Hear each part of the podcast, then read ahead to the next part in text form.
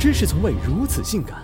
当你深陷裸奔被虐的绝望时，他们早已技能满点横扫千军；当你面临余额不足的尴尬时，他们早已绕过系统轻松续命；当你还在熬夜练习传统手艺，他们已经手指飞舞走上人生顶峰。他们就是网络世界的王者——黑客。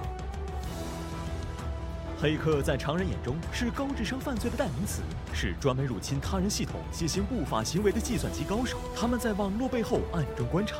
看不见摸不着，高超的技术更将他们进一步神化，拨开历史迷雾。最早的黑客群体诞生于麻省理工学院，一群理想主义派学生认为信息应该公开透明，并且能平等的获取，于是他们闯入了当局限制使用的计算机系统。中国的黑客直到一九九零年代才露头，最初他们只是小打小闹，尝试破解一些小软件，直至一九九八年才出现了第一次集体行动，向东南亚某国政府网站的信箱中发送垃圾邮件。科技的进步让网。洛迎来了自己的全盛时代，黑客亦然。Kevin Manick，黑客界的不灭传奇，被称为头号电脑黑客。年少时他就不太安分，后来产生了一个大胆的想法：破解军事密码。之后他成功入侵北美空中防护指挥系统和 FBI 网络系统。或许无敌实在太寂寞，蹲了几次班房后，他转行做起了网络安全咨询师。经历相似的还有 Kevin Poulsen，外号黑暗战兵，他是美国第一位被指控犯下间谍罪的黑客。服刑期间，他干起了记者的行当。还被推举为高级编辑。发展至今，黑客遍布全球，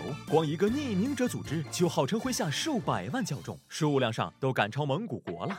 今天，黑客多采用蠕虫病毒进行攻击，熊猫烧香就是蠕虫病毒的变种。然而，蠕虫病毒的开山鼻祖在编写这条程序之初，只是为了证明计算机安全措施不足，奈何其感染速度超出他的想象，最终导致近六千台重要机构的计算机被毁，损失数百万美金。而他本人也被起诉。事实上，在黑客眼里，政府网站向来是练手和扬名的好地方。美国政府绝密网络就曾在两千零八年遭到大规模恶意感染攻击，迫使五角大楼创创建了专门应对网络威胁的军方团队。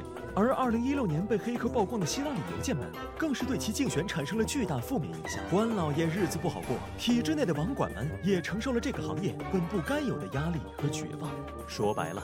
黑客也是分帮派的。我们所理解的黑客，更多是指 cracker 及黑帽子，对立面自然是白帽子。他们分别代表了通过网络信息牟利的恶棍和保护网络信息安全的英雄。近年来，黑帽子地下产业链兴旺，也无形中抬高了白帽子的身价，反反过来又激发了黑帽洗白的动力。不过，白帽子们之间的收入差距和其他行业一样，有高有低。面对别人顿顿大餐，自己天天泡面的现实，很多白帽子也选择黑化。总之，两边有来有往，维持着一种微妙的平衡。民间将这种现象称为“黑白帽”的能量守恒定律。有道是：一入江湖深似海，从此节操是路人。黑客丛林里，明枪易躲，暗箭难防，各门各派皆有独门套路。江湖水深，人心险恶。作为吃瓜群众的我们，听故事之余，还是好好考虑如何保护自己的一亩三分地儿吧。闪烁的显示屏，手指在键盘上跳三把，跳跃的字符你看懂了吗？魔鬼般的步伐在你的秘密空间摩擦，最后留给你的只剩惊吓。听我说，太敏感的数据，监公司的机密，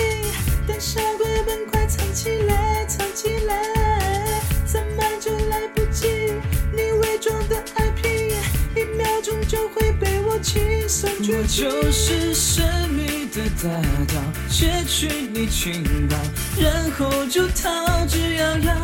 啊，耍个小花招，世界就乱套，渔民快向我求饶。我就是孤独的大盗，没人能过招，无敌多么无聊。啊，导弹发射了，谁爱黑掉？不过是开个玩笑。